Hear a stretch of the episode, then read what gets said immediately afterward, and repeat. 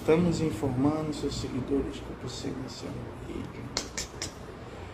Gente, por favor, já vão adiantando. Está com som? Estão ouvindo legal? Tá tranquilo? Tá com som?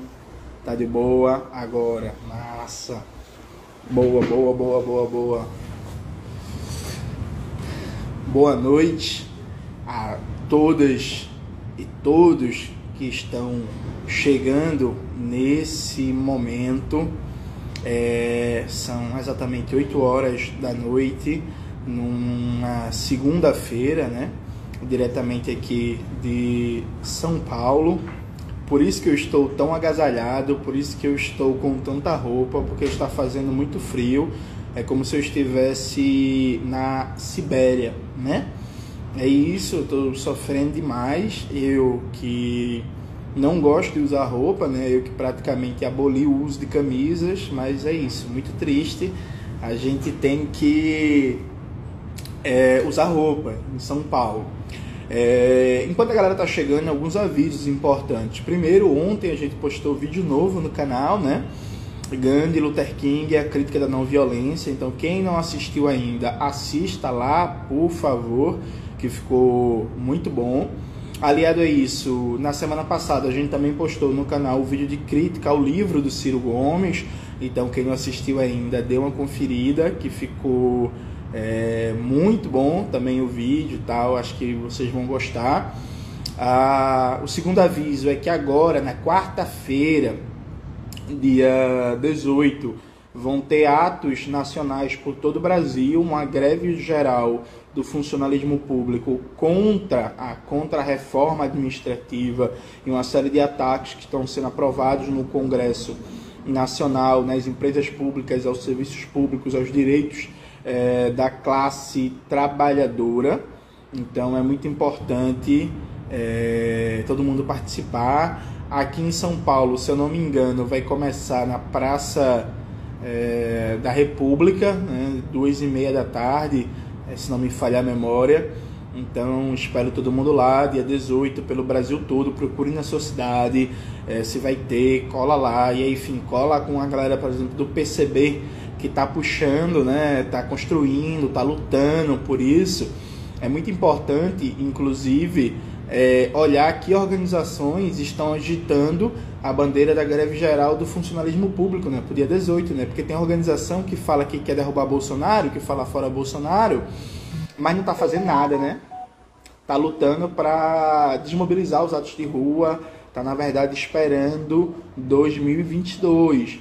Então, vamos prestar atenção nisso, que isso é muito importante. Dito isso, já tem é, mais de 380 pessoas então acho que a gente pode começar, né, a trocar uma ideia sobre isso. Veja, eu comentei no meu Twitter que eu não sou um especialista no Afeganistão. Já estudei a história do país, já estudei a história da Revolução é, de mil, 1978, né, a Revolução de Saur, a Revolução Socialista no Afeganistão.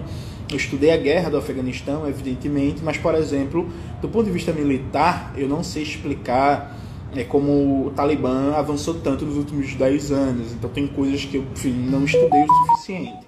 Mas eu acho que me parece é, suficiente os conhecimentos que eu tenho para a proposta dessa live de hoje. Né? E qual é a proposta dessa live? É jogar um pouco de luz em alguns aspectos e alguns comentários muito despolitizados que estão circulando por aí pela internet. Né? Então vamos começar o seguinte, veja gente. Em 1978 começa a Revolução de Saur. A Revolução de Saur foi precedida é, por um movimento em que o Afeganistão tinha uma espécie de uma monarquia, né? O Afeganistão foi colônia né? Inglaterra, do Império Britânico. Essa monarquia foi substituída por uma república, só que era uma república que não é, operou nenhuma das transformações sociais importantes. Né? Era um governo, inclusive, bem corrupto, um governo que só buscava representar os interesses da classe, das classes dominantes mais retrógradas. O Partido Democrático e Popular do Afeganistão, que era um partido é, dirigido, hegemonizado pelos comunistas, tomou o poder em 78 e começou um governo laico, um governo modernizante, um governo que promoveu uma série de transformações econômicas e sociais fundamentais e muito importantes, né? foi o mais próximo que o Afeganistão chegou nas últimas décadas de um projeto real de emancipação. Então, o governo socialista, liderado pelo Partido Democrático Popular do Afeganistão, promoveu a reforma agrária, buscou combater a servidão no campo que ainda existia, ah, buscou ampliar o acesso à moradia popular, eh, facilitar o acesso à saúde. A maioria do povo do Afeganistão nunca tinha visto um médico, tá ligado? Tipo assim, nunca tinha visto médico. A galera é, viu um médico pela primeira vez a partir das políticas de promoção da saúde pública com a Revolução Socialista.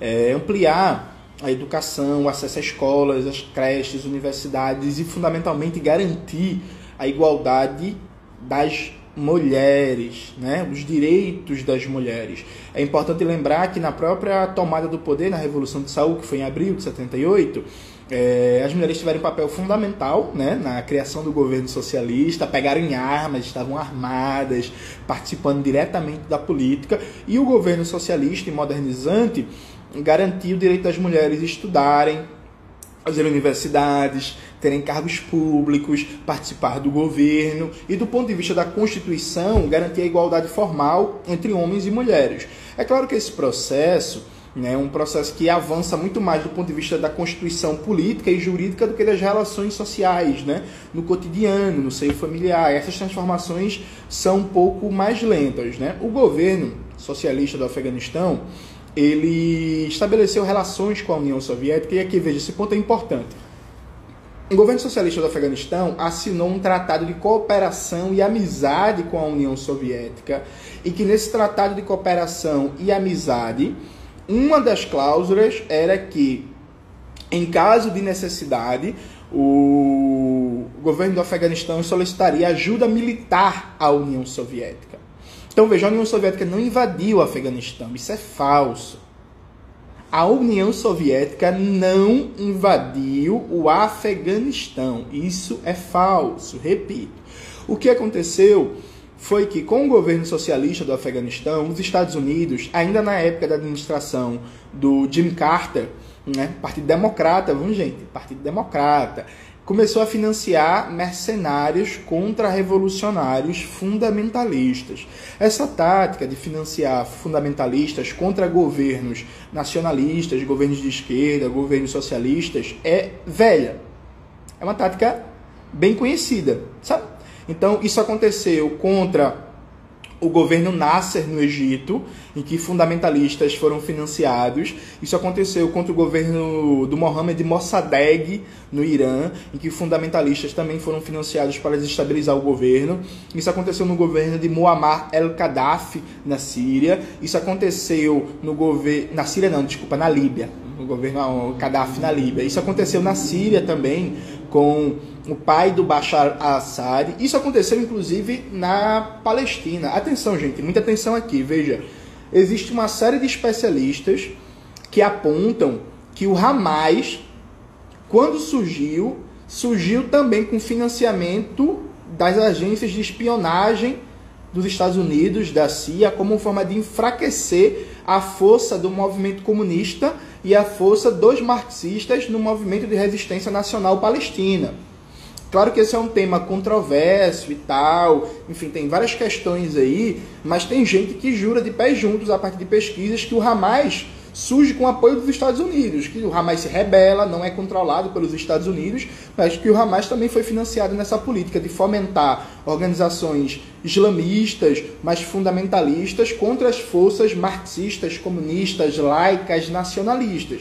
Então, assim, essa estratégia não era novidade. Né? Os Estados Unidos começaram a financiar os murradinks, né? murradins, enfim, a pronúncia fica ao gosto do freguês, que eram basicamente é, elementos fundamentalistas com várias ligações com a Arábia Saudita para desestabilizar o governo laico e socialista do Afeganistão. Claro que os comunistas cometeram muitos erros também no Afeganistão. Eles tentaram promover reformas de maneira muito acelerada e aí não consideraram o conservadorismo da população. Também o governo laico muitas vezes tomou medidas que foram vistas pelo conjunto da população, especialmente a população camponesa, como ofensa à sua religião. Então a propaganda que era feita via Paquistão, de que o governo do Afeganistão era um governo ateu, que ia proibir a religião, era um governo que ia perseguir, fechar as mesquitas, proibir o Alcorão e por aí vai, isso foi uma propaganda que pegou muito forte, sabe, no conjunto da população. Então, a... os comunistas eles não souberam mediar muito bem a necessidade de transformações radicais né, no Afeganistão, no sentido de estabelecer uma democracia socialista, no sentido de modernizar o país, no sentido de combater os aspectos mais atrasados e quase que feudais da cultura eh, e das relações sociais que existiam ali, e a consciência média da, da população, especialmente dos camponeses. Então acontece que quando se formou as guerrilhas murradins contra o governo socialista, o governo do Afeganistão solicitou apoio militar da União Soviética. O governo do Afeganistão solicitou apoio militar da União Soviética e a União Soviética foi em apoio ao governo que solicitou. Então não é uma invasão. É, no meu Instagram alguém comentou ali que a União Soviética invadiu a, o Afeganistão para ter uma saída para o mar. Isso é uma besteira, tá ligado? O governo solicitou apoio e, evidentemente, a União Soviética tinha interesse em manter um governo socialista e simpático nas suas fronteiras. Então, a União Soviética foi e embarcou na ação militar no Afeganistão contra os murradinhos e todo, enfim, o apoio dos mercenários dos Estados Unidos, né, apoiados, é, financiados e armados através do Paquistão. Então, note, é, todo mundo liberal é, apoiou os fundamentalistas, sabe? O Ronald Reagan tem uma foto que eu publiquei nas minhas redes sociais que é de 1983. O Ronald Reagan tem uma reunião com os murradins e dando total apoio para eles. A Margaret Thatcher, eu publiquei esse vídeo no meu Twitter, tem um vídeo de 81, a Margaret Thatcher dizendo que o, todo o coração do mundo livre estava com os guerrilheiros fundamentalistas, os murradins. Osama Bin Laden já foi chamado, junto com seus fundamentalistas, de Freedom Fighters, guerreiros pela liberdade. Então, assim, o mundo liberal, todo mundo liberal, apoiou os fundamentalistas. Acabou que a União Soviética se atolou do ponto de vista militar no Afeganistão e efetivamente né, o governo socialista foi perdendo apoio por causa da propaganda anticomunista e, como eu disse, por causa de erros no processo. Eles tentaram fazer reformas de maneira muito rápida, desconsiderando o nível de consciência da população. E acabou que, dentro desse processo, o governo socialista foi derrubado. Né? Quando o governo socialista foi derrubado, os fundamentalistas tomaram conta do país, sabe? Tomaram conta do país e ficaram no Afeganistão muito bem obrigado. Eles formaram oficialmente o governo talibã em 96, se não me falha a memória, e a partir daí foram controlando o país. Aqui veja, esse ponto é muito importante. Não é que os Estados Unidos criaram o Talibã, é que o Talibã surgiu das milícias murradins que foram financiadas, armadas, treinadas e apoiadas pelos Estados Unidos. O, o, a origem da Al-Qaeda e a origem do Talibã são as milícias murradins que foram apoiadas por todo o Ocidente. Né? Assim como grande parte dos grupos fundamentalistas é, que a gente ouve falar muito, eles foram apoiados, financiados pelo Ocidente para, como eu disse, para combater o governo do Nasser no Egito, para combater o governo do Gaddafi na Líbia, para combater a influência dos marxistas e do Assad Arafat na Palestina, para derrubar o Mohammed Mossadegh no Irã, para combater é, o governo Assad na Síria e por aí vai. De tal sorte que, quando vem o atentado das Torres Gêmeas do 11 de setembro, o governo Bush, Bush é um psicopata, um assassino, um criminoso internacional de guerra, né?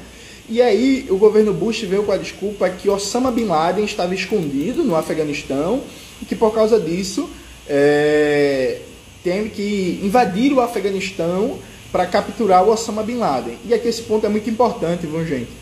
Prestem atenção, prestem atenção. O governo talibã do Afeganistão ofereceu entregar Osama Bin Laden para o governo Bush. Mais de uma vez. E o governo Bush veio com a desculpa de que não ia aceitar nenhum tipo de negociação porque não negociava com terroristas, o que era mentira, né? Eles negociam com terroristas direto. Mas aí o governo Bush queria uma desculpa para invadir o Afeganistão, conseguiu essa desculpa e invadiu o Afeganistão, né? Essa invasão do Afeganistão durou 20 anos, gente. Veja, só na guerra do Afeganistão, mais de um trilhão de dólares foram gastos. Gente, preste atenção, pelo amor de Deus, que eu estou falando. Esquece o frio, esquece minha roupa, preste atenção, isso é importante. Mais de um trilhão de dólares foram gastos. O complexo industrial militar dos Estados Unidos lucrou rios de dinheiro com essa guerra. Milhares de pessoas foram mortas, né? Milhares de pessoas foram mortas. As riquezas do Afeganistão, porque o Afeganistão, gente, é um país muito rico em petróleo, em minérios, em gás e por aí vai, ficaram com os monopólios estadunidenses e com o governo é, dos Estados Unidos e nada foi feito no país. Veja, durante 20 anos de ocupação dos Estados Unidos, você vai procurar. Ô, Jones, melhorou alguma coisa na infraestrutura? Não. Melhorou alguma coisa na educação? Não. Melhorou alguma coisa na saúde? Não. Melhorou alguma coisa nos direitos das mulheres? Não. Melhorou alguma coisa na cultura? Não. Melhorou alguma coisa no emprego? Não. Melhorou alguma coisa na alimentação? Não. Melhorou alguma coisa na expectativa de vida? Não. Veja, o Afeganistão tem uma média de idade hoje de 18 anos, gente. Sabe? O afegão, o povo afegão, não sabe o que é ter uma expectativa de vida de 60 a 70 anos, por exemplo. A gente está falando de um povo que morre como mosca aos montes de fome, de diarreia, de cólera, porque não tem acesso à água potável, porque não tem acesso ao básico de saneamento básico, porque não tem acesso à moradia, porque não tem emprego, porque está passando fome, tá ligado? Isso foi durante 20 anos de ocupação dos Estados Unidos. Aliado a isso, tem um dado muito importante. O Afeganistão é hoje o principal produtor do mundo de ópio e um dos principais produtores do mundo de heroína.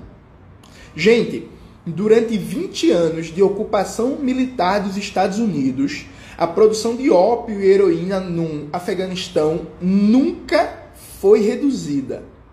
Repito, durante 20 anos de ocupação militar nos Estados Unidos, a produção de ópio e heroína do Afeganistão nunca foi reduzida. Então a gente está falando de um país ocupado militarmente, que é destruído há 20 anos, que faz com que a expectativa de vida média da população seja de 18 anos e que é um dos maiores produtores do mundo de ópio e de heroína.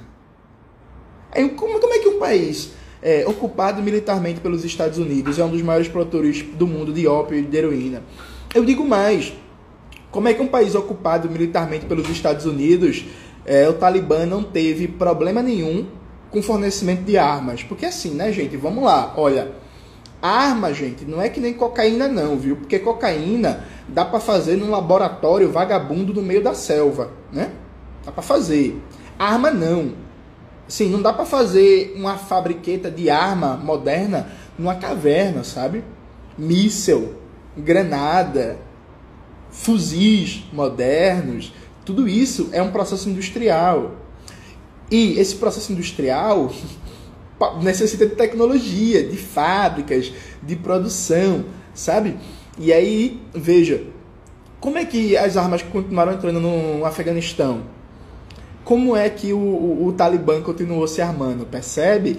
Então, veja, é, é, aliado a isso, é muito importante notar uma coisa: existe uma certa confusão é, na internet em que é o seguinte: a mídia ocidental adotou agora uma narrativa de que as mulheres vão perder os seus direitos. Né? Veja, gente, evidentemente a situação das mulheres no Afeganistão vai piorar bastante. Isso é inegável, sabe? A situação das mulheres no Afeganistão vai piorar bastante. Mas a situação das mulheres nos últimos 20 anos, gente, não, foi, não era boa, sabe? Existe um ocultamento por parte da mídia ocidental das denúncias de estupro em massa que o exército dos Estados Unidos fazia no Afeganistão. Existe a ocultação do tráfico de meninas. Atenção, gente. Tem dados da ONU que mostram que o Afeganistão é a origem de tráfico de meninas, que é um dos países que mais pratica tráfico de meninas no mundo.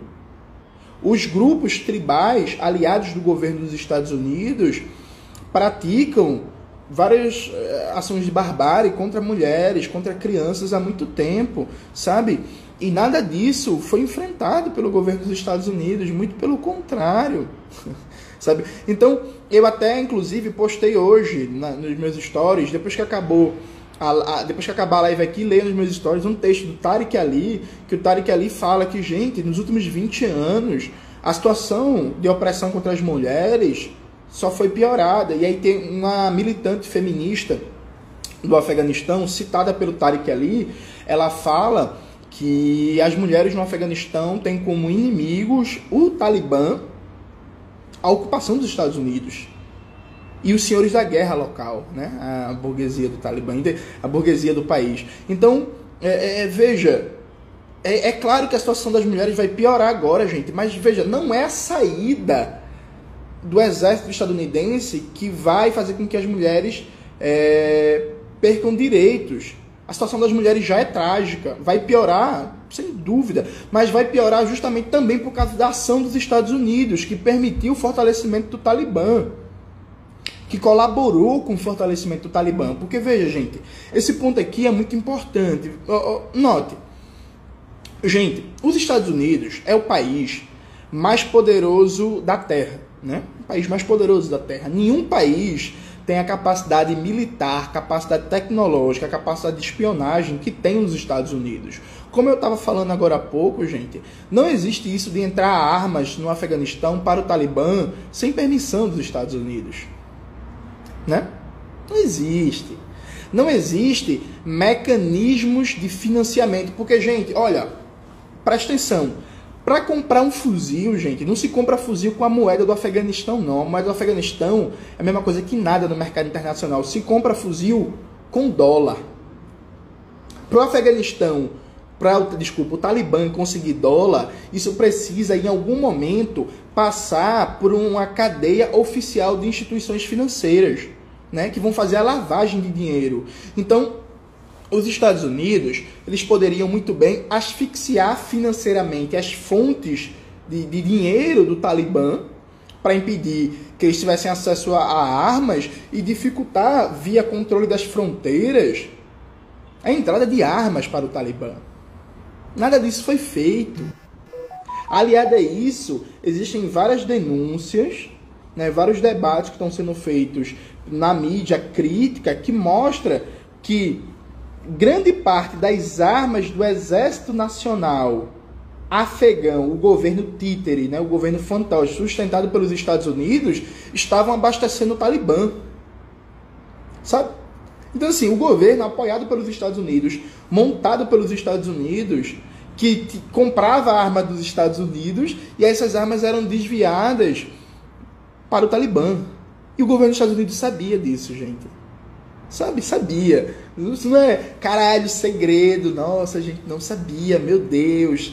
Então veja, o próprio fortalecimento do Talibã nesse momento foi um fortalecimento que foi propiciado pela ocupação militar dos Estados Unidos, que também foi uma tragédia para as mulheres. Então veja, gente, é muita desinformação, é muito cinismo dizer que agora a situação das mulheres no Afeganistão vai ser uma tragédia. Porque veja, o que foi que a, a BBC hoje, por exemplo, passou o dia todinho falando da situação das mulheres no Afeganistão. Gente, entrem no site da BBC e procurem nos últimos 20 anos quantas matérias a BBC soltou cobrando políticas governamentais no Afeganistão em apoio aos direitos das mulheres. Sabe? Por favor, assim, façam isso, assim. Façam isso. Todos, todo site, a Globo, Folha de São Paulo, Estadão, BBC e por aí vai, que vocês verem uma matéria chorosa dizendo que está preocupada com o direito das mulheres, entrem no site, vão na barra de busca e coloquem lá Afeganistão mulheres e vejam nos últimos 20 anos, enquanto o país estava ocupado militarmente pelos Estados Unidos, foi que eles fizeram pelo direito das mulheres. O próprio Joe Biden, um discurso que ele deu hoje, o Joe Biden falou que o objetivo dos Estados Unidos no Afeganistão não era reconstruir o país, não era levar democracia, não era levar direitos humanos. O objetivo do, dos Estados Unidos no Afeganistão era acabar com a Al-Qaeda. Sabe, gente? Sabe, o Joe Biden falou isso, da parte democrata, viu, gente? Então, assim, é, eu acho que existe uma instrumentalização. Existe uma instrumentalização, veja, não é uma preocupação legítima com as mulheres, não, viu, gente? Porque quem está preocupado com as mulheres quem estava, aliás, preocupado com as mulheres eram os comunistas na Revolução de Saúl, que garantiram direito para as mulheres, que garantiram que as mulheres tivessem acesso à universidade, tivessem direito de estudar, tivessem o mesmo estatuto jurídico dos homens, tivessem participação no governo. Percebe? Além disso, tem outro aspecto. Veja, tem alguns analistas que estão falando que o imperialismo foi derrotado. Eu acho isso errado, gente. Eu não acho que a análise correta é dizer que o imperialismo foi derrotado. Veja, o que foi que o governo Bush queria quando invadiu o Afeganistão, quando invadiu o Iraque, por aí vai. O governo Bush ele queria um controle mais rígido, direto pelo imperialismo, né, das fontes da economia do petróleo. Isso foi conseguido. Sabe? Isso foi conseguido. Eles conseguiram eles conseguiram o controle da economia do petróleo. Beleza? Beleza. E aí, evidentemente, que eu não tenho dúvida que eles queriam derrotar o Talibã no começo da intervenção para estabelecer um governo fantoche. Não conseguiram fazê-lo. A partir do momento que você tem a crise de 2008, você tem uma mudança na configuração geopolítica global, em que ascende com maior proeminência a China, e essa ascensão da China, uma maior importância na geopolítica, se acelera a partir de 2013, né, com a subida ao comando do Partido Comunista do Xi Jinping, e a Rússia tem um papel cada vez maior de afirmação na geopolítica. De tal sorte que a estratégia dos Estados Unidos passa a mudar. Se antes do final dos anos 90 até o final da primeira década dos anos 2000, a prioridade estratégica dos Estados Unidos era acabar com o Irã, derrotar a República do Irã, acabar com o Hezbollah e controlar o Líbano e garantir o controle das fontes do petróleo, né? garantir o controle da geopolítica, da economia do petróleo, a partir de 2015 a prioridade, aliás, 2015 não, a partir de 2010 já, mas que se acelera a partir de 2015. A prioridade dos Estados Unidos é conter a China conter a China e conter a Rússia. E aí eles fazem uma estratégia geopolítica que no governo Obama foi denominada de pivô asiático, que é cercar a China, cercar a China cada vez mais de bases militares, de porta-aviões, aumentar as tensões na fronteira da China, aumentar o separatismo interno na China, financiando oposições separatistas, por exemplo, em Xinjiang, na região que é de maioria muçulmana, no Tibete, em Hong Kong, é, estimulando o conflito cada vez maior entre Taiwan e a China, e também expandir a OTAN para o leste, para os países europeus do leste europeu, fomentando cada vez mais governos anti-Rússia, inclusive apoiando grupos é, de extrema direita, grupos neofascistas, né? Então, assim, apoiaram um golpe na Ucrânia, um golpe neofascista, apoiaram o governo fascista na Hungria, do Viktor Orbán, apoiaram o governo neofascista da Polônia,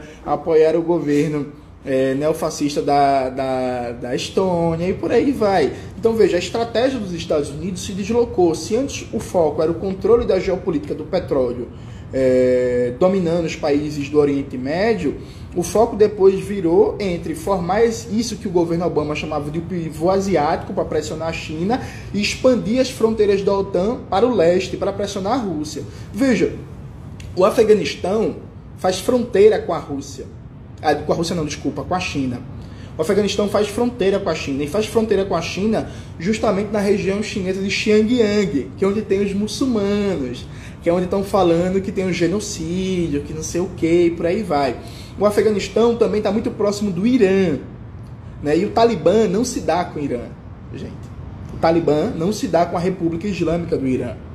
Aliado a isso, o Afeganistão também é um país estratégico para a nova rota da seda da China e também é um país que é próximo da Rússia. Então, os Estados Unidos eles trabalham com a teoria é, geopolítica chamada teoria dos estados falidos, que a ideia é criar estados, governos falidos, países balcanizados, países bárbaros, dominados por guerras civis permanentes, para criar tensão e confusão na fronteira de seus adversários. Porque veja, gente, um país em guerra civil permanente, ele tem o quê? Ele tem refugiados a rodo, tem refugiado, ele tem grupo terrorista, ele tem possibilidades de ataques múltiplos, ele tem confusão, aí tem que fechar a fronteira, militarizar a fronteira e não sei o que, e recrutamento de terroristas e por aí vai. Então, a teoria do Estado falido, a ideia é fazer com que nas fronteiras dos países adversários dos Estados Unidos você só tenham estados em situação de caos, para que seu adversário tenha que administrar o caos. Então, veja, os Estados Unidos perderam no Afeganistão por, uma, por um lado, sim. Mas eu não consigo ver isso tanto do ponto de vista como uma derrota no sentido pleno, porque me parece que é muito mais uma mudança de prioridade estratégica. A prioridade estratégica hoje não é mais o controle da geopolítica do petróleo no Oriente Médio. A prioridade estratégica hoje é conter a China e a Rússia. O que é melhor para conter a China e a Rússia do que criar um grande problema na fronteira da China e que, por tabela, é um grande problema para o Irã e que, por tabela, é um grande problema também para a Rússia. Percebe? Então, assim, você cria um governo talibã no Afeganistão que faz fronteira com a China e estimula esse governo afegão, por exemplo, a né, atacar a China, a promover ações de desestabilização contra a China, a recrutar é, na região do Xinjiang fundamentalistas para atacar a República da China. E veja que perfeito. E digo mais, você estimula o governo afegão a entrar em conflito cada vez maior com o Irã. Sabe? O Irã. Inclusive, gente, aqui abrindo um parêntese, é, tem muita gente confusa, perdida na esquerda, que fala assim: não, eu apoio a causa palestina. Gente, veja, vocês apoiam a causa palestina, eu também apoio. Inclusive, esse meu cachecol é o cachecol de Yasser Arafat, em homenagem ao povo palestino, né? peguei emprestado com o Vitor. Mas veja, se a República do Irã cair hoje, a chance de ter um Estado palestino quase morre, viu, gente? Desculpe, viu? É preciso entender o significado das palavras. Se você apoia a causa palestina, você tem que dar, no mínimo, um apoio tático ao Irã e ao Hezbollah, viu? No Líbano. Aí, é, eu acho o Hezbollah feio. Eu acho Hezbollah feio. Eu acho o governo do Irã feio. Tudo bem, você pode achar, mas se o Hezbollah cai hoje, se o governo do Irã cai hoje, a chance de ter um Estado palestino vai quase a zero, viu, gente? Sim, só informando a vocês. É preciso entender as consequências geopolíticas do que a gente defende. Assim como, se o governo sírio do Bashar al-Assad cai hoje, isso também dificulta muito a chance de criação de um Estado palestino e fortalece muito o eixo Israel-Estados Unidos, fortalece muito o sionismo. Isso significa que o governo Assad é bom? Não, o Assad é uma merda. O Assad é uma merda, é isso que vocês querem ouvir? É isso, o Assad é uma merda. Mas o Assad sendo uma merda, se ele cai hoje para um projeto títere, um projeto controlado pelos Estados Unidos e por Israel, isso é uma tragédia para a classe trabalhadora no mundo e é uma tragédia em especial para o povo palestino. É preciso estudar, né, gente? Pelo amor de Deus, sabe? Sim, é um pouco assustador. Aí veja, aí hoje é, uma militante trotista, né, foi falou que é uma vergonha a China comunista negociar com o Talibã. Veja, gente, como eu disse, a China faz fronteira com o Afeganistão. Né? A China enfrenta na região de Xinjiang um problema com grupos fundamentalistas. E enfrenta um problema também por culpa da China. Né? Porque a China é, ela rompe com a União Soviética. A partir do momento que ela rompe com a União Soviética, ela passa a adotar uma política antissoviética maluca e passa a apoiar tudo. Gente, esquece o PCO, preste atenção nisso aqui, por favor, gente, que é importante. Na moral, vamos focar no que é importante, vamos debater os assuntos sérios, vamos entender a complexidade do tema, pelo amor de Deus, esquece esse bando povo, sabe, sem futuro. Foca é, aqui, por favor. Então veja, a China apoiava uma política antissoviética maluca e a China apoiou os murradins junto com os Estados Unidos contra a União Soviética né? E isso causou um problema para a China, porque a China resolveu, peraí, começou a fazer calor. A China resolveu mandar soldados do Exército Popular de Libertação contra é, a União Soviética para lutar ao lado dos fundamentalistas, né? Ela mandou soldados da região de Xinjiang, porque como esses soldados são muçulmanos, ela pensou que seria mais fácil a adaptação, né, dos soldados chineses a região. Isso fez com que esses soldados que tivessem contato com os fundamentalistas voltassem para a China com ideias fundamentalistas e criassem grupos fundamentalistas. Então, assim, a China ela tinha células da Al-Qaeda, sabe? Ela tinha células da Al-Qaeda que foram desmontadas. Então isso criou um problema gigantesco para a China. Percebe? Beleza. E aí depois a China foi tentando corrigir é, esse problema, adotando uma política é, de combate ao terrorismo em Xinjiang e é,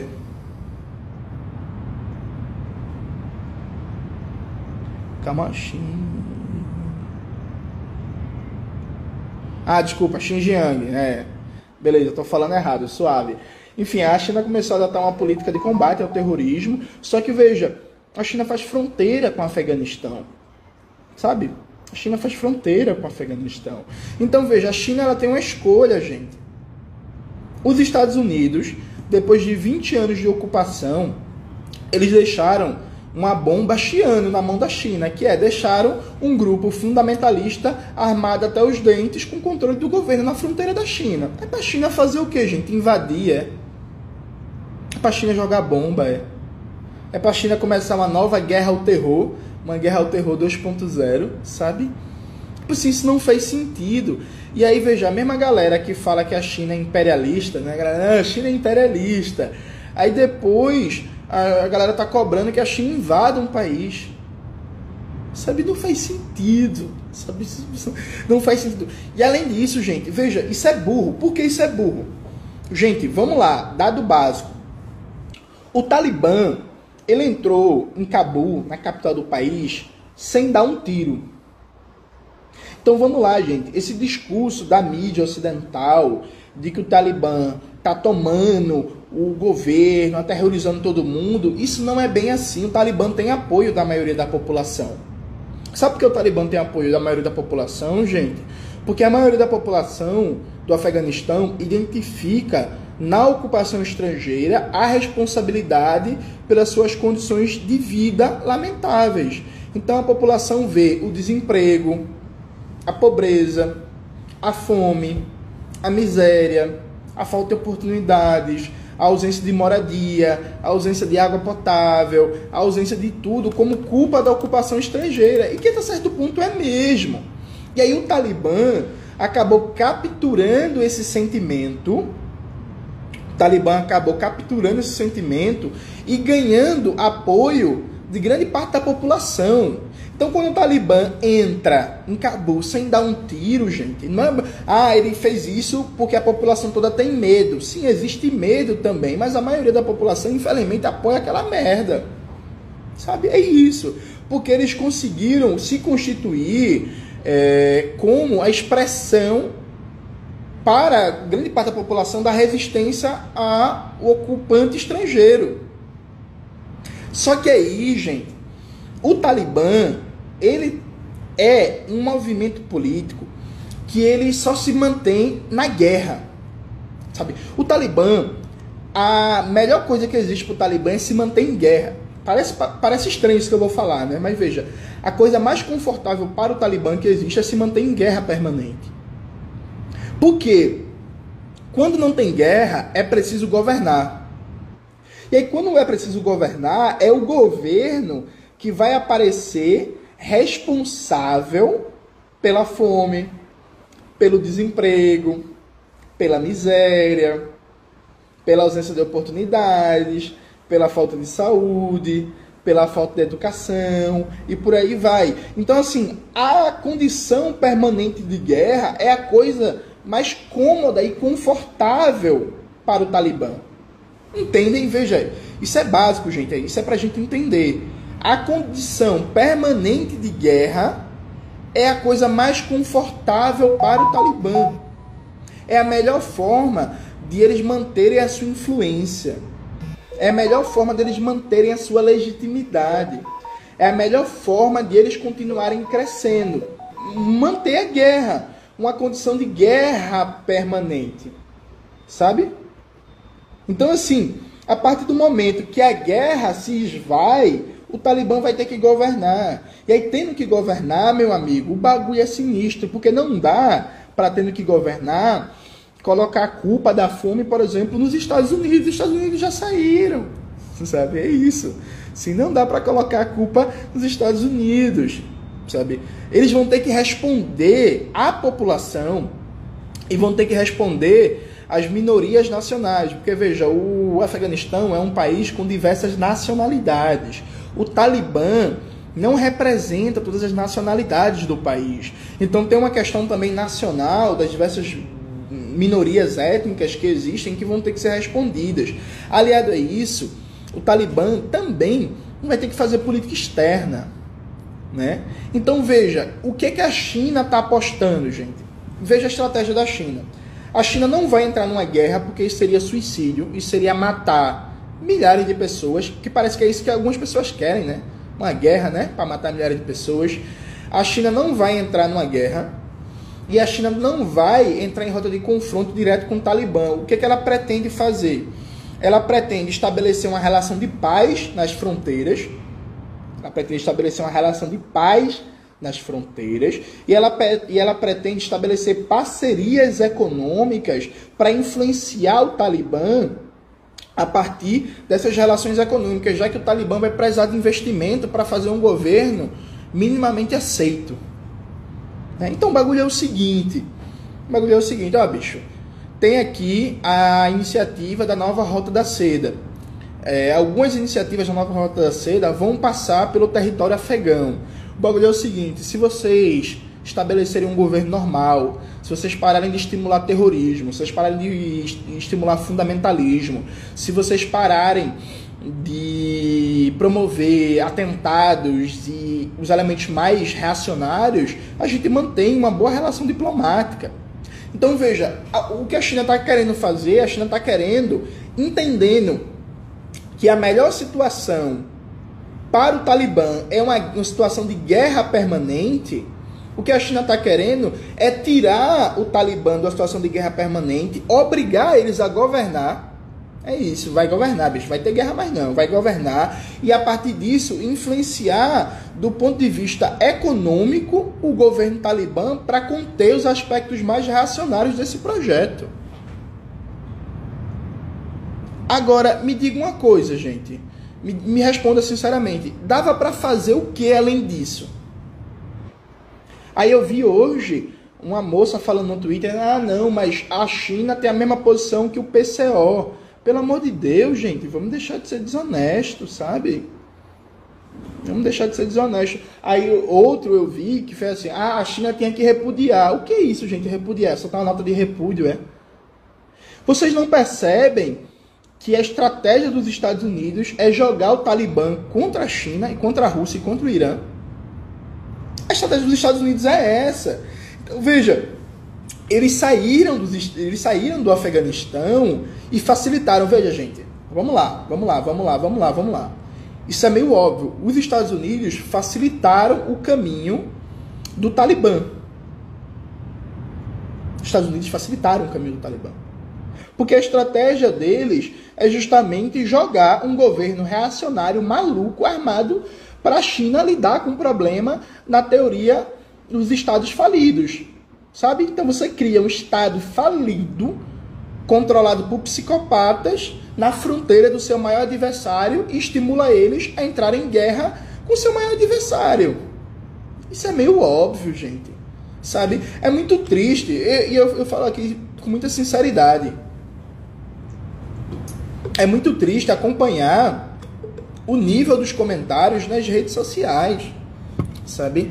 É muito triste a galera não entender é, que a melhor coisa para o Talibã é se a China declarasse guerra. A melhor coisa que existe para o Talibã é a China declarar guerra. É muito triste a galera não entender que os Estados Unidos estão fazendo de tudo para justamente jogar o Talibã contra a China. É muito triste ver que a galera não entende. A galera fala fala assim: "Ah, não, é emergência climática, o mundo pode acabar". Mas veja, gente, o mundo também pode acabar por guerra, viu? É claro que a questão ambiental é uma questão gravíssima, mas veja, o mundo também pode acabar por guerra. Imagina a China cercada por guerra, gente. O que os Estados Unidos estão fazendo, veja, os Estados Unidos estão estimulando Taiwan a entrar em conflito militar cada vez maior com a China. Os Estados Unidos estão estimulando o Japão a se rearmar, inclusive entrar em conflitos cada vez maiores com a China por causa de disputa de pequenas ilhotas. Do outro lado, os Estados Unidos está movendo os pauzinhos para afastar a Índia da China e estimular uma postura mais militarista na Índia. E agora, com o Afeganistão, vão estimular o Talibã. Então, o que eles querem é transformar a Ásia num palco de guerra. E aí, por que eles querem transformar a Ásia num palco de guerra? Isso é bem simples, gente. Hoje, a Ásia é o centro produtor de produtos industriais. Hoje, a maioria das roupas, calçados, celulares, computadores, peças de automóveis, é, sei lá, garrafas d'água, mouses, tudo é produzido na Ásia. O Sudeste Asiático, em particular, se transformou na fábrica do mundo. Evidentemente, crivar a Ásia de guerras é uma estratégia para regredir o protagonismo econômico da Ásia na nova divisão internacional do trabalho. E aí, hoje eu falei que a China deseja a paz. Aí teve gente que ficou tirando onda comigo. Veja, gente, é preciso ser menos burro, com todo respeito, sabe? Sabe por que a China deseja a paz, gente? Não é porque a China é boazinha, não. Não é porque a China é boazinha, não é porque Xi Jinping é bonzinho, não é porque o Partido Comunista é bonzinho, é porque do ponto de vista geopolítico, do ponto de vista econômico, não interessa a guerra para a China. Sabe por quê, gente? A economia chinesa não depende da guerra. A indústria militar tem um papel muito irrelevante na economia chinesa, sabe? Aliado a isso, como eu acabei de falar, a Ásia, o Sudeste Asiático em particular, é hoje a fábrica do mundo. Então, do ponto de vista do interesse econômico, a manutenção da paz é fundamental para garantir a continuidade do protagonismo econômico da China e da Ásia. Sabe quem é a economia de guerra? É os Estados Unidos, gente. Se você colocar só por dados diretos, cerca de 30% do PIB dos Estados Unidos vem diretamente da indústria de guerra. Se você colocar numa escala mais ampla, a partir de elementos diretos e indiretos, mais da metade da economia dos Estados Unidos depende da guerra, gente. A economia dos Estados Unidos não vive sem guerra. A economia da China não precisa da guerra. Percebe? Então, quando eu falo que a China deseja paz, gente, não é porque, ah, não, Jones ele acha que a China é boazinha, Jones ele tem luz, não, gente, é só olhar os dados. Para a economia chinesa, não é interessante uma guerra, simples e objetivamente, porque os caras ganham muito mais dinheiro produzindo computador, produzindo máscara, produzindo respirador, produzindo carro, produzindo microchip, produzindo tablet do que produzindo míssil, do que produzindo granada, do que produzindo fuzil, do que produzindo porta-aviões. Quem, quem depende disso é a economia dos Estados Unidos. Percebe? Então veja, é, é interessante, porque a pessoa vem tirar onda comigo dizendo assim, ah, não, o Jones está dizendo que a China deseja a paz, a China só pensa em si mesmo. Sim, gente, é pensando em si mesmo que ela deseja a paz, porque a guerra não interessa a China. A guerra não interessa a China. A China não tem nada a ganhar com a guerra. Ela não tem nada a ganhar do ponto de vista econômico, ela não tem nada a ganhar do ponto de vista geopolítico. Porque, veja, gente, é outro ponto importante que as pessoas, infelizmente, não param muito para pensar. Veja, gente, capitalismo, ou melhor, melhor, reformulando, comércio, existe uma infraestrutura de comércio. Veja, existem portos, existem aeroportos, existem rotas de comércio. Então a coisa não é assim. Ah, eu vendo para um país e eu decido de uma hora para outra mudar radicalmente e vender para o outro não. Existe infraestrutura para fazer essa troca de comprador, por exemplo? Percebe? Então existe uma infraestrutura econômica geográfica que fundamenta determinadas rotas de comércio. Então, se você deseja mudar a rota global do comércio mundial, você precisa remodelar a infraestrutura global do comércio. Então você precisa construir novos portos, novos aeroportos, novas linhas férreas, é, novos canais, gasodutos, oleodutos. Você precisa reformular a infraestrutura global de comércio. A China, com a nova Rota da Seda, o que ela está fazendo é aumentar a integração euroasiática e ela está querendo reformular as rotas globais de comércio, tirando do controle dos Estados Unidos. Então, é, o que ela está fazendo é fazendo com que os portos dos Estados Unidos percam importância, que os aeroportos dos Estados Unidos percam importância, que os dutos, os oleodutos, os gasodutos dos Estados Unidos percam importância, com que as rotas marítimas dos Estados Unidos percam importância. E sabe por que isso é importante para o mundo, gente? Sabe por que isso é importante para o mundo? No vídeo que eu fiz sobre Cuba, por exemplo, eu expliquei que hoje um navio, vamos dizer, um navio espanhol o navio espanhol que ele atraca no porto de Havana, ele pode ser proibido pelo resto da vida de atracar num porto dos Estados Unidos, por causa do bloqueio econômico. Só que se o porto dos Estados Unidos perde importância no comércio global, a chance de governos e empresas peitarem o bloqueio contra Cuba por dependerem menos do mercado dos Estados Unidos é maior. Percebe? Então isso é bom para o mundo todo retirar o comércio global do controle da infraestrutura dos Estados Unidos é bom para Cuba, é bom para Venezuela, é bom para o Vietnã, é bom para a Coreia do Norte, é bom para o Irã, é bom para a Palestina, é bom para o governo novo de esquerda do Peru, é bom para o governo Kirchner na Argentina. Em resumo, é bom para todo governo de esquerda e toda experiência socialista. Por quê? Quanto mais você. Re... Gente, a live vai ficar salva, fiquem tranquilos, a live vai ficar salva.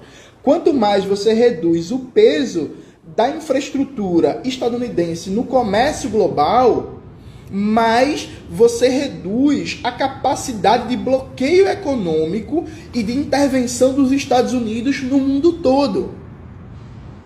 Então veja, a nova rota da seda, é claro que a China está fazendo no seu interesse. Só que a China faz isso no seu interesse e, por tabela, ela acaba enfraquecendo a capacidade de intervenção geopolítica dos Estados Unidos. Isso é bom para o mundo todo, isso é bom para a gente no Brasil. E, em paralelo a isso, remodelando a arquitetura da infraestrutura global do comércio, isso reduz um pouco o peso do dólar. Reduzindo o peso do dólar, isso também reduz a capacidade dos Estados Unidos de impor bloqueios econômicos. Então, por exemplo, tem gente aqui que quer apoiar Lula, né? Gosta de Lula. Gente, atenção, viu? Eu dar uma... Veja como as coisas são ligadas. Dar só um exemplo para vocês. Hoje existe um enfrentamento para derrubar o governo da Síria, né? Que, enfim, os Estados Unidos está perdendo. Veja, se os Estados Unidos ganhassem a guerra da Síria, eles iam impedir a construção de um gasoduto que passa pela Síria e leva gás natural e um oleoduto também que leva petróleo da Rússia para a Europa Ocidental. passando pela Síria. A partir do momento que os Estados Unidos conseguissem isso, eles iam ter um peso maior no controle do preço do petróleo e do gás natural. A partir do momento que eles tivessem um controle maior do preço do petróleo e do gás natural, eles poderiam sabotar com maior facilidade, por exemplo, um governo Lula. Diga aí, gente, que louco. Sabe por que eles poderiam sabotar? Porque eles poderiam influenciar o preço do petróleo e com isso baquear a Petrobras. Então, aumenta a produção e o escoamento de petróleo, aumentando o nível de petróleo do mercado, você reduz o preço e faz com que a capacidade de investimento da Petrobras fique menor, porque o lucro da, da Petrobras vai ser menor, já que o preço do petróleo no mercado mundial está baixo. Isso reduziria muito a capacidade de investimento, por exemplo, de um possível governo Lula. Doido, né? O, o resultado da guerra da Síria tem impacto direto na Petrobras do Brasil. Doido, né? Pois é, gente, o mundo é complexo, tá ligado? Tem que estudar, porra. tem que ler, sabe? É, é, é meio assustador como se usa o negócio moral. E aqui veja, gente, é claro que a situação das mulheres no Afeganistão ela vai piorar, como eu já falei. Agora ela só tem chance de melhorar se o Talibã for obrigado a sair de uma situação de guerra permanente, governar e a partir daí ser influenciado por governos como o governo da China a moderar suas posições extremistas. Qual é a solução para as mulheres? É uma nova revolução socialista, como foi a revolução de Saul. Enquanto isso não acontece, a saída mais efetiva para algum impacto direto é moderar as loucuras do Talibã e fazer com que a política dos Estados Unidos não vigore, de que o Talibã não entre em guerra com a China para criar uma situação de guerra permanente. Porque criando uma situação de guerra permanente, você atrasa as iniciativas do, da nova rota da seda da China. Atrasando as iniciativas da nova rota da seda na China, você consegue potencializar o aumento da capacidade de bloqueio econômico e de ação do imperialismo em todo o mundo. Isso tem impacto na Argentina, isso tem impacto na Bolívia, isso tem impacto no Peru, isso tem impacto em Cuba. Gente, atenção, a Bolívia, um dos principais produtos da Bolívia é o gás natural. Se o preço do gás natural está alto, a economia da Bolívia vai bem. Se o preço do gás natural está baixo, a economia da Bolívia vai mal. Tem uma posição estratégica nessa geopolítica do gás a Síria e o Afeganistão. Então, o que vai acontecer no Afeganistão tem impacto direto, por exemplo, no andamento do governo do Luiz Arce na Bolívia. E quanto mais a geopolítica dos combustíveis sair da mão dos Estados Unidos, mais margem de manobra para avançar vai ter, por exemplo, o governo do Luiz Arce na Bolívia, para fazer políticas cada vez mais avançadas. Percebe? Então veja, aí você tira toda essa complexidade do cenário, você tira tudo isso e você cria uma espécie de terrorismo moral. É que ah, a China está negociando com um governo que vai oprimir mulheres. Sim, gente, mas veja, a China ela tem uma política de não interferir nos negócios internos de nenhum país, porque no Afeganistão ela faria diferente, o Afeganistão faz fronteira com ela. Quem deixou o problema do Afeganistão dominado pelo Talibã foi os Estados Unidos, gente. Não foi a China, não. Aí quer dizer, os Estados Unidos criam um problema, os Estados Unidos criam um problema e a China tem que resolver. E se a China estabelece negociações, a China é atacada, é, é acusada de manter relações com o Talibã, de apoiar o Talibã. E aí veja, o, o nível de imbecilidade é tão grande, é tão grande que chama uma relação de busca da paz, uma relação diplomática com aliança. Não, a China não interfere, Vitor. Tá rindo de quê, carai? Me mostra uma prova da China interferindo na política dos outros países. Mas não é foda. Então veja, é, mostra uma prova, Vitor. Mostra uma prova. Manda no meu inbox. uma prova da China interferindo, definindo a política dos outros países, por favor? Sou muito curioso para ler. Ah, puta que pariu. Enfim. Então veja, é, toda a complexidade do mundo é resumida em torno de uma pauta moral. Eu, por exemplo, eu gostaria muito que a China usasse seus serviços de inteligência para financiar as forças socialistas do Afeganistão.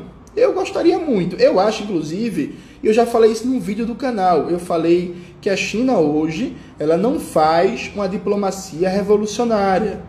E ela não faz uma diplomacia revolucionária, porque eu gostaria que a China financiasse a parte de seus serviços de inteligência as forças socialistas do Afeganistão. Tá ligado? Mas infelizmente isso não vai acontecer. Infelizmente isso não vai acontecer.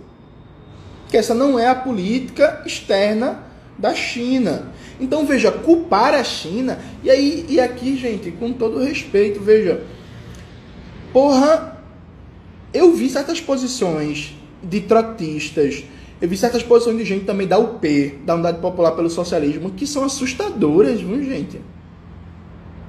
Que são assustadoras, sabe? Entender o imperialismo é o fundamental para combatê-lo, tá ligado? Tem gente que acha que combater o imperialismo é uma abstração no espaço-tempo. Veja, combater imperialismo é entender concretamente como o imperialismo mantém a dominação pelo mundo. Então você tem que entender o papel do dólar no comércio mundial. Você tem que entender o papel do controle dos Estados Unidos na infraestrutura global de comércio. Você tem que entender o papel militar dos Estados Unidos, suas mais de 800 bases militares espalhadas pelo mundo e toda a importância que tem a guerra na economia estadunidense. Você tem que entender o papel da indústria cultural estadunidense na manutenção da ordem capitalista global. Você tem que entender a política externa dos Estados Unidos, você tem que entender o papel de Israel no eixo do Oriente Médio como força contra-revolucionária, o sionismo, né? Como força contra-revolucionária que mantém os interesses ali do imperialismo estadunidense na, na região e, por exemplo, impede a criação de um Estado palestino. Você tem que entender o papel subordinado que a União Europeia tem e o papel, por exemplo, que a Alemanha tem na cadeia interimperialista e o papel que as bases militares dos Estados Unidos têm na Alemanha para pressionar e dirigir a política alemã. Você tem que entender o papel que joga hoje Taiwan, que é diretamente apoiada pelos Estados Unidos, está sendo instigado pelos Estados Unidos a entrar em confronto com a China. Você tem que entender o papel que joga a Coreia do Sul e o Japão. Coreia do Sul, que é um país ocupado militarmente pelos Estados Unidos, cercado de bases militares, Japão também. Sabe? Então, é um pouco assustador quando as pessoas não conseguem ligar as coisas. Então, veja, o mesmo fulano que estava há 20 dias atrás falando contra o bloqueio a Cuba, Veja, ele estava 20 dias atrás falando contra o bloqueio a Cuba. Ele não consegue ligar as coisas. Ele não consegue entender que o estabelecimento na, da paz na fronteira da China e que a continuidade da nova rota da seda é muito importante para, no longo prazo, reduzir a pressão do imperialismo contra Cuba. Percebe, gente? Que coisa assustadora. A pessoa não consegue perceber que, olha, quanto menos o comércio global passar pelos Estados Unidos, pela infraestrutura global dos Estados Unidos, melhor será para países como Cuba e o bloqueio vai perdendo um pouco de efeito, já que, do ponto de vista diplomático, o bloqueio contra Cuba só vai acabar quando tiver a revolução socialista nos Estados Unidos. Objetivamente é isso. Nenhum, nenhum governo democrata ou republicano vai acabar esse bloqueio contra Cuba. Sabe? Isso é fato. Então, o que é que se pode fazer? Enquanto o bloqueio subsistir, para melhorar a situação de Cuba, a gente precisa de experiências socialistas na América Latina que estabeleçam relações e parcerias com Cuba e a gente precisa cada vez mais reduzir a força dos Estados Unidos no comércio global. Aí precisa reduzir o papel do dólar. A gente precisa reduzir o papel dos portos, aeroportos, gasodutos, oleodutos, das empresas controladas pelos Estados Unidos, porque isso melhora a situação de Cuba. Sabe? Então, é, é, é assustador. É, assim, é quase um desabafo isso aqui, gente. É assustador. A pessoa não consegue ligar as coisas. Então ele fala assim: não, fim do bloqueio contra Cuba. Aí depois ele repete uma retórica anti-China. Uma retórica maluca, uma retórica liberal, que a retórica anti-China é fundamental justamente na disputa dos Estados Unidos para manter o seu poder global e garantir coisas como o bloqueio contra Cuba. Então é a mesma coisa, é, dando, dando um, sei lá, um mau exemplo de eu falar assim, porra, quero, quero melhorar, quero melhorar minha respiração. Aí eu falo na segunda-feira que quero melhorar minha respiração e na terça-feira eu fumo uma carteira de derby. Sabe? é a mesma coisa, assim, não faz sentido, tá ligado? Não faz sentido, assim. As pessoas precisam, porra, entender geopolítica, estudar de verdade, estudar com seriedade, sabe? As coisas não são fáceis. As coisas não são simples. Ah, né, a China vai estabelecer é, relações com o Talibã. E era pra China fazer o quê? Miserável. Era para invadir o país, era era para buscar um conflito com o Talibã, para criar uma guerra permanente. Assim, gente, é, eu acho engraçado que as pessoas não param para pensar nas consequências, porque assim, se a China, se a China declara é, hostilidade ao Talibã, a chance de os Estados Unidos operar uma política de direcionar o Talibã para um confronto com a China é muito maior. Vocês já passaram na consequência que teria uma guerra entre o Talibã e a China? Sim, quantas pessoas morreriam? Quantos milhares de refugiados a gente teria? Quais seriam as consequências? Sabe, para as pessoas, as pessoas falam as coisas e nem sequer projetam as consequências. Sabe? Nem sequer projetam as consequências. É isso mesmo, vocês querem uma guerra mesmo entre a China e o Talibã. Vocês sabem o que isso significaria do ponto de vista geopolítico, do ponto de vista de número de vidas perdidas, do ponto de vista de desestabilização da região. Então, assim, é, para caminhar para a conclusão, é, é importante estudar, viu, gente? Sabe, eu sempre procuro, eu sempre falo da importância de estudar para dar opinião, sabe? Hoje, gente, quando eu decidi fazer a live aqui com vocês, antes de fazer a live, eu passei três horas lendo, estudando, conversando com amigos que são especialistas, amigos e amigas. Então, assim, falei com uma professora do Rio Grande do Sul que estuda relações internacionais, mundo árabe, liguei para ela, pô, e aí, o que é que tu acha e tal? Falei com um professor da UFABC que estuda, troquei ideia, e aí fiquei lendo matéria fiquei assistindo reportagem, fiquei estudando, sabe, para fazer um negócio legalzinho, para fazer um negócio bom, para não falar besteira. Mas é impressionante e assustador como as pessoas querem é, é, lacrar em cima do negócio, sabe? Ah, não, aí é o pessoal da UP é anti-China, aí a China é igual o PCO, sabe? Eu vi gente da UP falando isso eu tenho muito respeito pela UP, sabe, gente? Mas, porra, difícil, né? Aí, gente trotista dizendo que a culpa é da China. Aí veja, o trotista que vai falar que a culpa é da China, ele está sendo aliado do imperialismo estadunidense. Quer dizer, os Estados Unidos passam 20 anos no país, deixa o Talibã mais forte do que nunca e a culpa é da China? Sabe? É isso mesmo?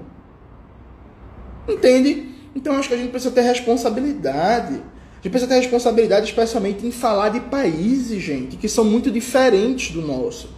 Países que têm culturas diferentes, que têm histórias diferentes, em que a literatura é difícil de chegar. Então, assim, quantos de vocês aqui já leram um livro sobre o Afeganistão, por exemplo? Sabe? Quantos de vocês já, já leram um, um, um, um livro sobre a guerra do Afeganistão? Quantos de vocês já leram um livro sobre a Revolução de Saul? Percebe, gente? Então são temas pouco conhecidos e que Se você não estuda, velho, fique calado. Isso é tranquilo, sabe? Ninguém é obrigado a ter opinião sobre tudo, não. Agora, ah, não, minha organização é anti-China, então eu tenho que falar mal da China. Fecha o cu, porra, fica calado, pô, sabe? Pelo amor de Deus, pô, sabe? Fica calado, é melhor do que falar besteira. Eu, no livrinho que eu tô escrevendo, sobre é, o que é comunismo, eu vou falar na, no capítulo sobre os comunistas e a luta pela liberdade, sobre a Revolução de Saul. Vai ser provavelmente, gente, um dos poucos livros em português que vai ter algum conteúdo sobre o governo socialista no Afeganistão, que a gente não tem quase nada, sabe? Então, é, é, de verdade, eu acho que a gente precisa ter mais responsabilidade, eu acho que a gente precisa ser mais sério no debate. Né? A moça trotista que quis, é, é, é, é, enfim, crescer em cima de mim, falando, ah, o, PC, o PCB, veio o PCB, Jones é o PCB, né? Tipo, um debate desonesto da porra. O PCB apoia o governo da China com o Afeganistão. Vejo o PCB não apoia nada, eu, eu apenas não sou desinformado, sabe? Eu apenas estudei. Eu apenas entendo que a China não vai querer entrar numa guerra e a China quer criar as condições para que o Talibã não fique na sua situação mais confortável, que a situação mais confortável é a guerra permanente. É só isso, é só estudar o básico.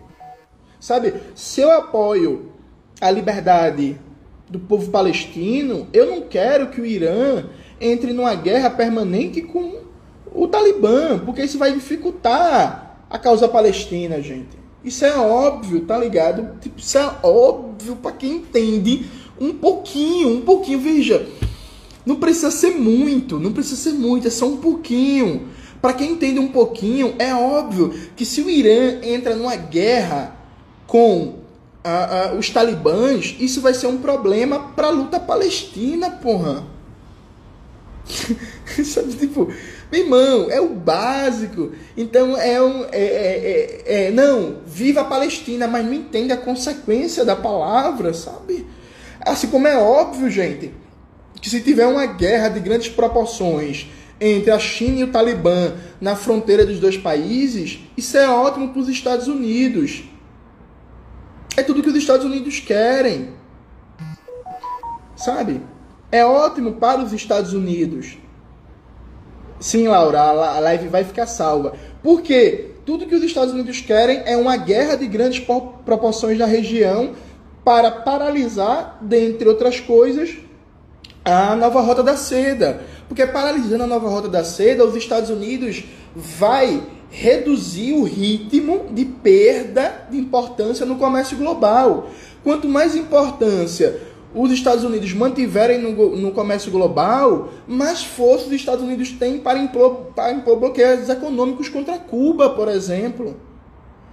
Para, para impor bloqueios econômicos contra a Venezuela para impor bloqueios econômicos contra a Coreia Popular, sabe? Para sabotar futuros governos de esquerda ou revoluções socialistas na América Latina. Então, porra, gente. É, sabe, é, é difícil não entender isso, sabe?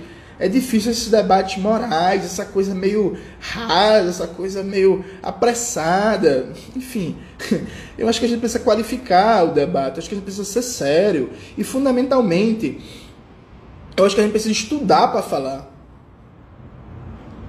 A gente precisa estudar para falar. Sabe, isso não é um discurso de especialista que para dar opinião você tem que ser rato de biblioteca, estudando, não, gente. Mas se a gente quer falar da conjuntura de outro país, sabe? Se a gente quer falar da geopolítica do outro lado do mundo, na Ásia, a gente precisa estudar para não falar besteira.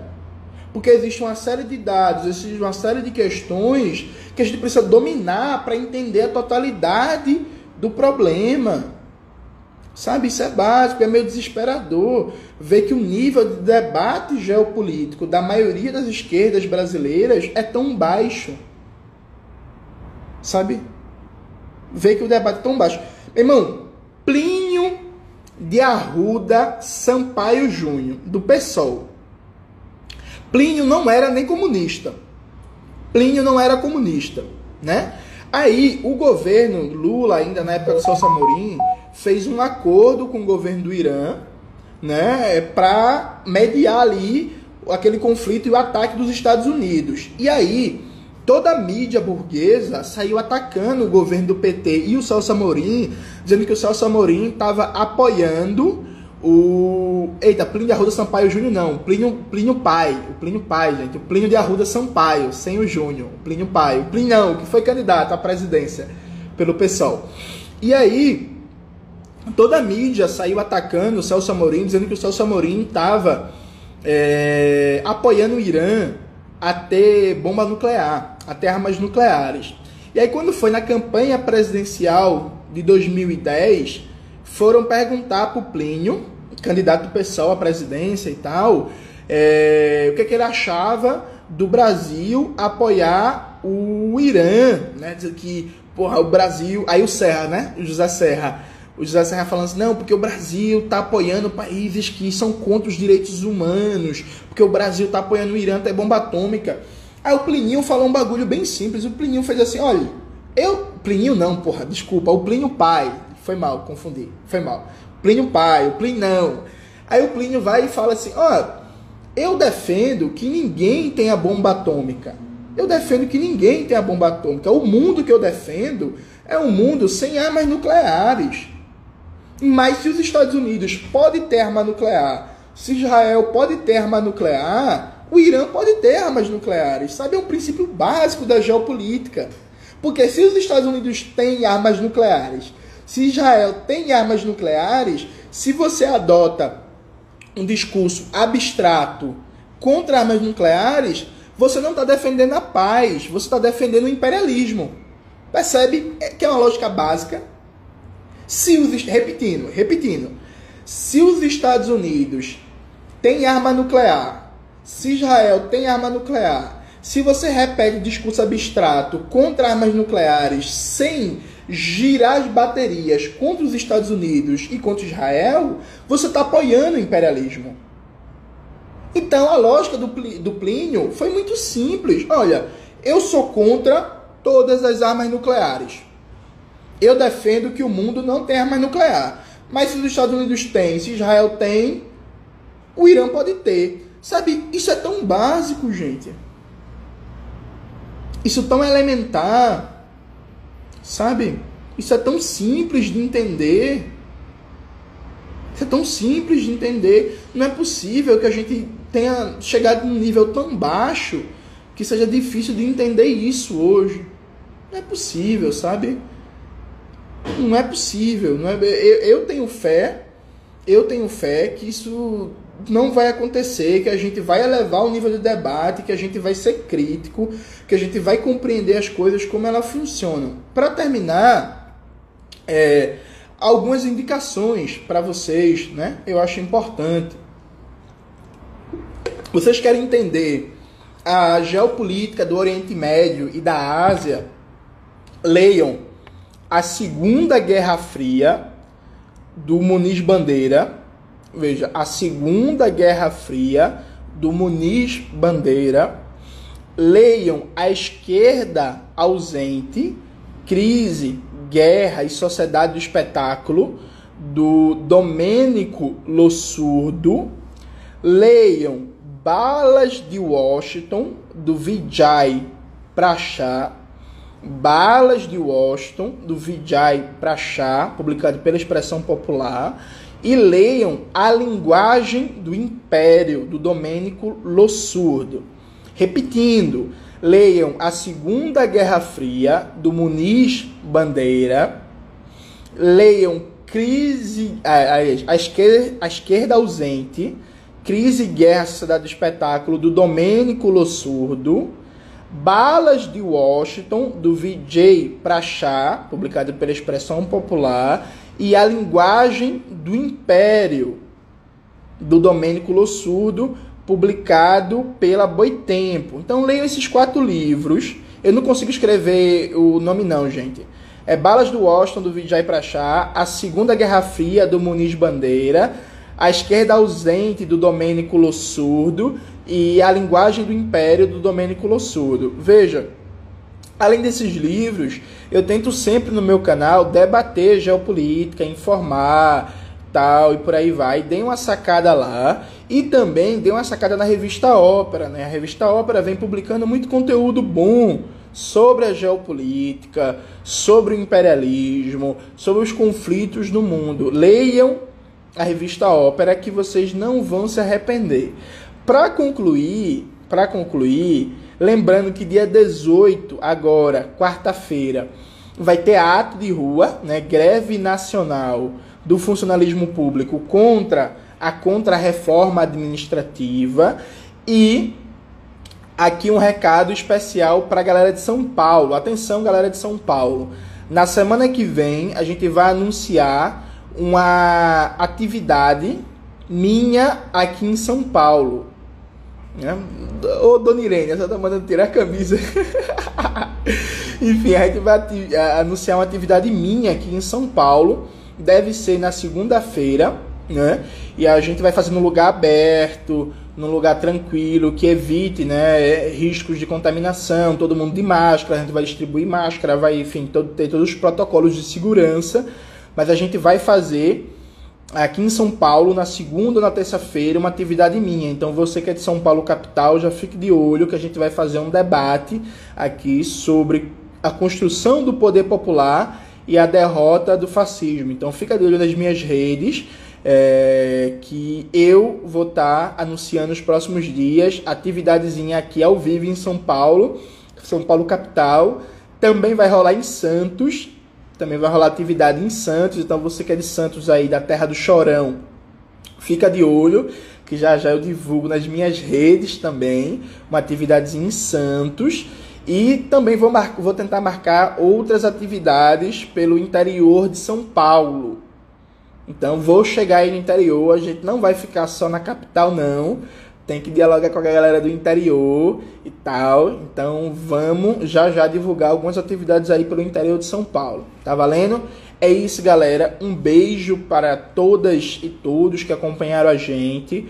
A live vai ficar salva e a gente também vai colocar nos nossos agregadores de podcast, né? No Spotify, Deezer, tá tudo lá com o meu nome, Jones Manuel. Pode pesquisar lá que vocês vão achar essas essas lives, tanto do nosso canal no YouTube quanto essas lives que a gente é, faz aqui. Então, um beijo, um cheiro, até a próxima e por favor, gente, vamos estudar, vamos qualificar o debate, porque como diria Karl Marx, busquem conhecimento, busquem conhecimento. Beijo.